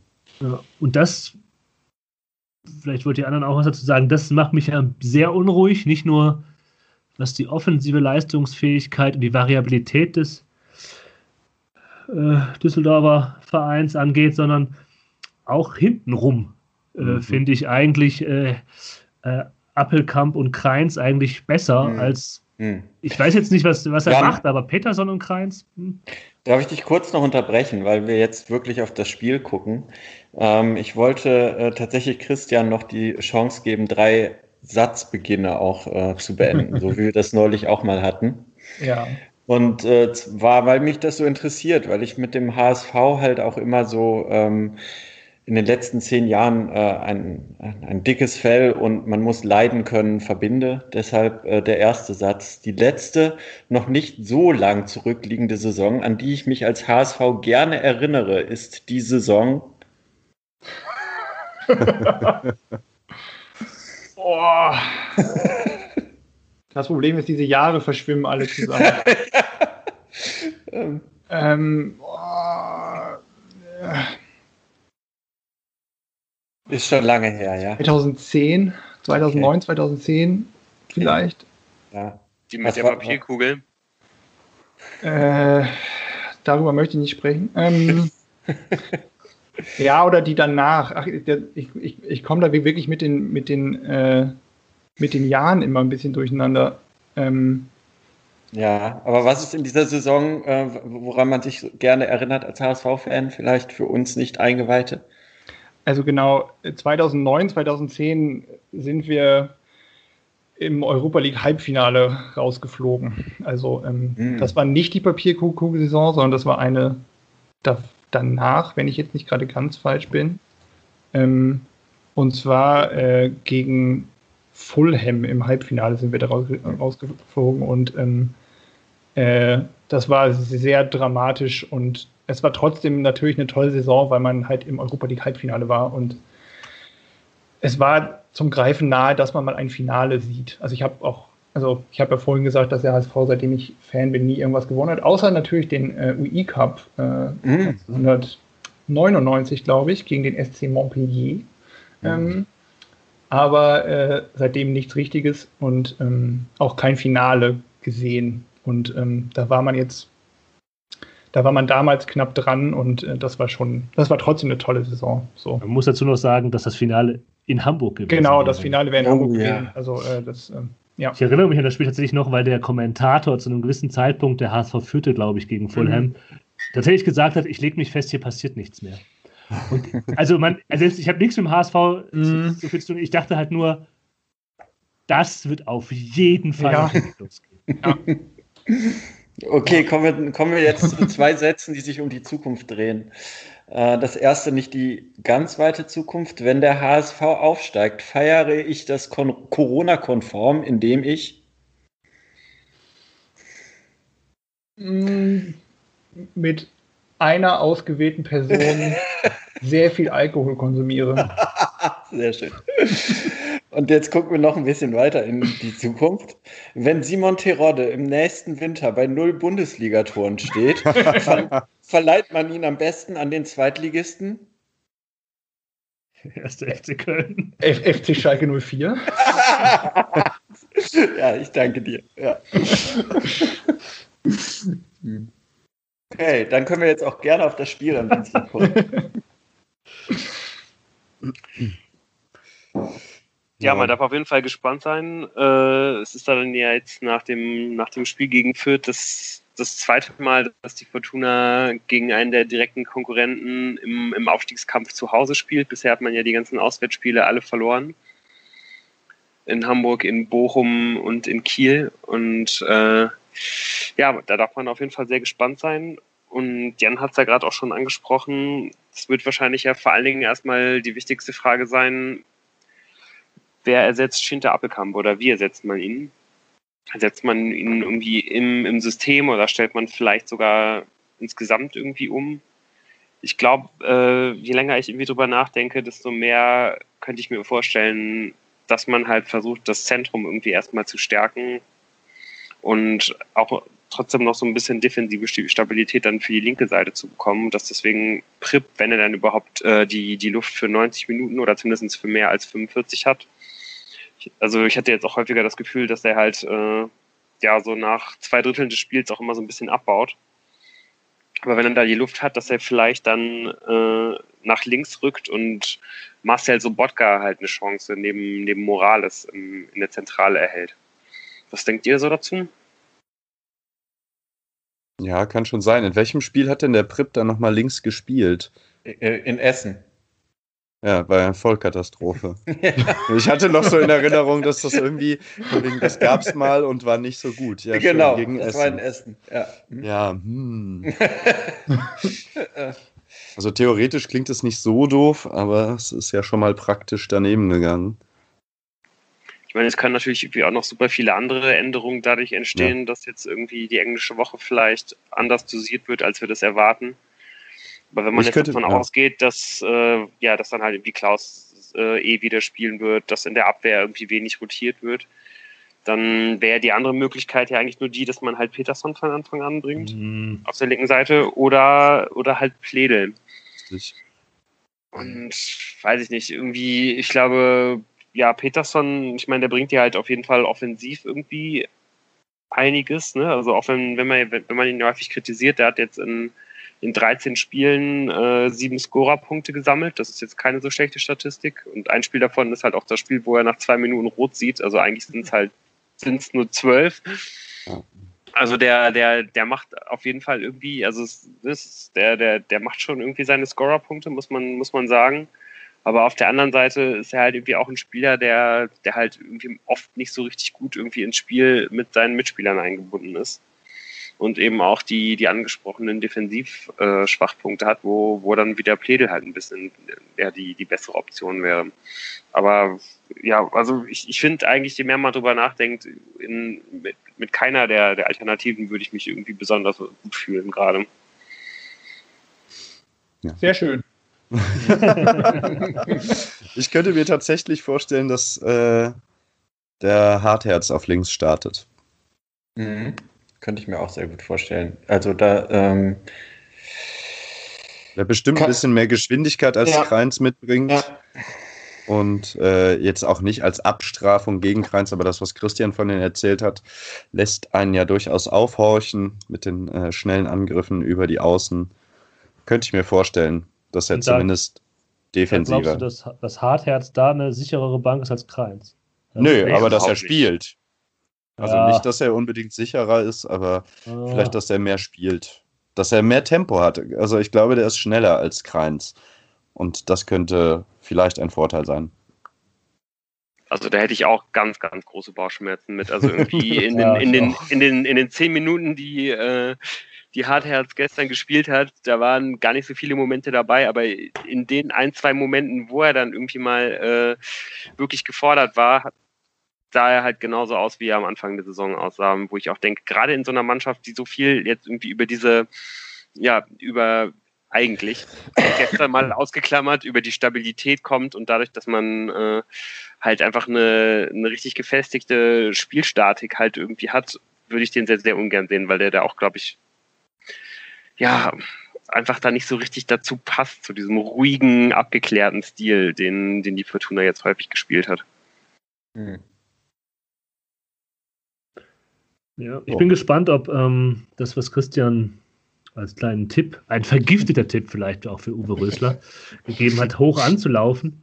Ich bin mir nicht sicher, ob Rösler, das wäre schon, wenn er das in zwei Spielen hintereinander macht, also jetzt gegen Fürth, war das ja so, dass das Feld sehr weit gezogen war und vielleicht gegen HSV. Das wäre dann schon so ein kleiner Paradigmenwechsel bei Rösler, weil ich kann mir vorstellen, dass gegen den HSV Rösler lieber alles kompakt haben will und dann tatsächlich bis zur Mittellinie wartet, um dann anzulaufen. Mhm. Ähm, das würde auch eher dann für Kreins sprechen, der dann halt in der, in der Situation, wo der HSV vielleicht nicht so die, die große Tempo aufnehmen kann, weil sie nicht so viel Platz haben. Ja. Ähm, äh, das das finde ich interessant. Ich will da auch gar keine, kann, weiß ich auch nicht. Ähm, aber ich kann mir halt vorstellen, wie, wie, wie Christian das ja auch schon gesagt hat. Also wenn diese Reihe, die, die Pressing-Reihe überspielt wird, ohne dass da jetzt, je nachdem wer das spielt, vielleicht starke Pressingspieler da drin sind, dann wird es halt brandgefährlich gegen den Hamburger Sportverein. Ja, du hast halt irgendwie auch jetzt das Problem, dass mit, mit Appelkamp eigentlich der beste äh, Pressingspieler im, im Mittelfeld halt irgendwie fehlt meine, Morales ist halt auch stark, aber der ist halt einfach nochmal eine Linie weiter dahinter. Genau, und, ja. äh, und vorne von den drei Stürmern sind halt Hennings und Karaman im Anlaufen klar besser als, als Kovnatski, aber dadurch, was äh, ja, dass das Röster das ja schon gesagt hat, dass, dass jetzt alle Stürmer wahrscheinlich ähm, eine ähnliche Anzahl von Minuten sehen werden, würde ich, würde ich mal davon ausgehen, dass dann halt Kovnatski gegen den HSV starten wird und das würde dann ja auch mehr Sinn machen, dass man vielleicht irgendwie ja, das, das, das Pressing halt irgendwie weiter hinten auslöst, um da halt nicht so viel zu entblößen, ähm, wenn dann halt ja vielleicht nicht ganz so stark in der ersten Reihe irgendwie angelaufen wird und dadurch, dass wenn man da den Ball gewinnt, es eben nicht so super weit zum äh, ja, das ist dann irgendwie halt auch noch weiter zum Tor ist. Den Punkt hatten wir ja ganz am Anfang der Sendung, den Moritz angesprochen hatte, dass es dann ja schon wenn man dann halt irgendwie den Ball gewinnt, ist von, von, von der Mittellinie her dann irgendwie einem, einem Kovnatski halt mehr liegt, da noch irgendwie was zu initiieren als halt einem, einem Ruben Hennings. Und deswegen würde ich eigentlich auch davon ausgehen, dass, ja, dass Hennings erstmal draußen bleibt und Kovnatski spielen wird. Wir werden es sehen. Mhm. Und wir sind sehr gespannt. Und Lange Aufnahme werdet, wieder. Ja. Ihr werdet dann davon hören, äh, was wir sehen konnten über das äh, Ergebnis hinaus werden wir da genau betrachten, was passiert ist auf dem grünen Rasen, um die sich hier alles dreht, mit den rot-weißen Spielern drauf. Am Mittwoch werden wir schon wieder sprechen, denn am Dienstag geht es ja schon weiter. Genau. Vielen Dank, Christian, dass du äh, alles uns zum Hamburger Sportverein gesagt hast, was es dazu zu sagen gibt. Vielleicht auch, gibt wahrscheinlich noch viel mehr zu sagen, aber ich denke, wir haben einen, einen Eindruck bekommen. Mhm. Sehr gerne. Vielen Dank für die Einladung. Hat wieder sehr viel Spaß. Ja, voll. Genau. Und dann hoffen wir nächstes... für alle, wenn ich sage, genau, dass wir nächste Saison ja. äh, durchaus wieder äh, hier im Podcast ja. über äh, Ligaspiel zusammen sprechen können. Ja. Ich glaube, das würden im Augenblick äh, beide Parteien unterschreiben. Ja, genau. Und dann, dann, dann über die, die Frage dann, ähm, was ist der Unterschied zwischen erster und zweiter Liga für Simon Terodde? Alles klar. In dem Sinne, okay. macht's gut, bleibt gesund. Ciao, ciao. ciao. Tschüss.